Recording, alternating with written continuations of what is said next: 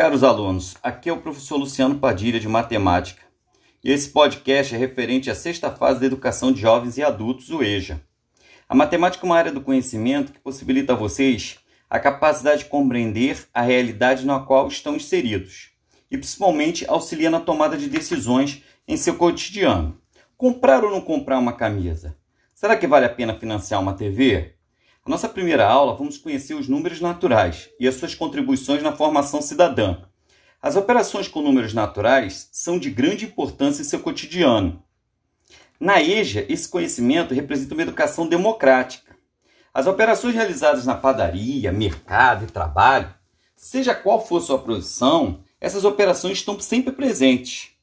E melhor de tudo, né, você acaba dominando na prática que muito ajuda na matemática escolar. Nessa aula, espero que vocês gostem das aventuras de nossos personagens, Eliana, Manuel e o carteiro. Vamos para a segunda.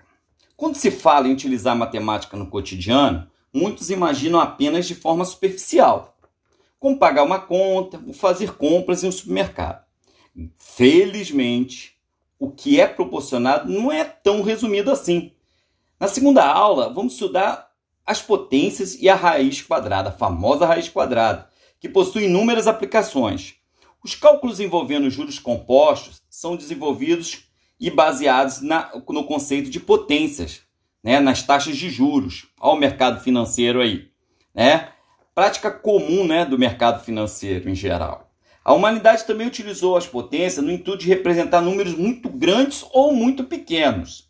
Veja só a distância do Sol e a Terra, que é de aproximadamente 150 milhões de quilômetros. Escrever isso toda vez. Podemos representar usando potências.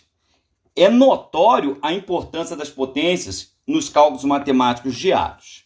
Caminhando um pouco mais lá para a aula 3, é, eu peço que vocês façam, enquanto eu estiver falando aqui, uma reflexão. Olhe ao seu redor. Aparecem diversas formas geométricas e principalmente essas formas definem o espaço na qual vivemos. Nessa aula 3, vemos que o conhecimento de geometria deve ir além dos cálculos escolares.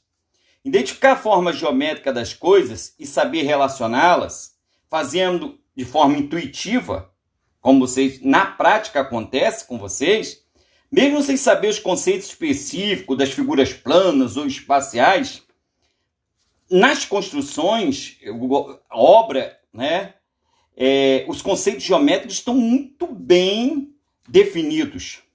Alguns padrões, né? E eu vou ressaltar nessa aula a arte. Né? Essa aula vocês poderão conviver com a geometria nas artes de um famoso artista brasileiro chamado Romero Brito. Vocês vão gostar.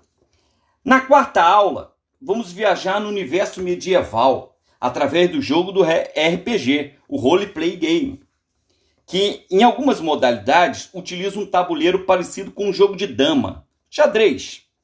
Na matemática, as malhas quadracoladas se aproximam desses tabuleiros. Marcamos pontos nas malhas e movimentamos personagens nos tabuleiros. Nesta aula, vamos trazer os conceitos de ponto, vértice e lados de polígonos presente dentro dessa malha, que também é o tabuleiro do jogo. Né? Isso tudo associado a um importante quebra-cabeça geométrico chinês chamado de Tangram, formado por sete peças na forma de polígonos. Você vai gostar muito de jogar e aprender com a matemática e principalmente com Tangram. Serão triângulos, quadriláteros, que as pessoas usam para arte também, até para montar objetos. Vamos caminhar? Vamos caminhar então para a quinta aula. Chegamos na última aula desse bimestre, pessoal. Na quinta aula, vamos entender o conceito de diagonal de polígonos, que pode ajudar na construção de telhados, impactando no custo dessa construção e principalmente na segurança. Nessa aula, vamos atentar à importância das amarras de segurança na forma de diagonais de polígonos. Dentro desses contextos, a aula também vai apresentar a soma de ângulos internos de triângulos e quadriláteros. Esses polígonos estão em todas as partes ao nosso redor. Quero fechar essa conversa falando que esses conceitos de geometria são de extrema importância no cotidiano das pessoas, pois promove o raciocínio visual e sem essa habilidade vocês dificilmente conseguiriam solucionar diferentes situações da vida cotidiana.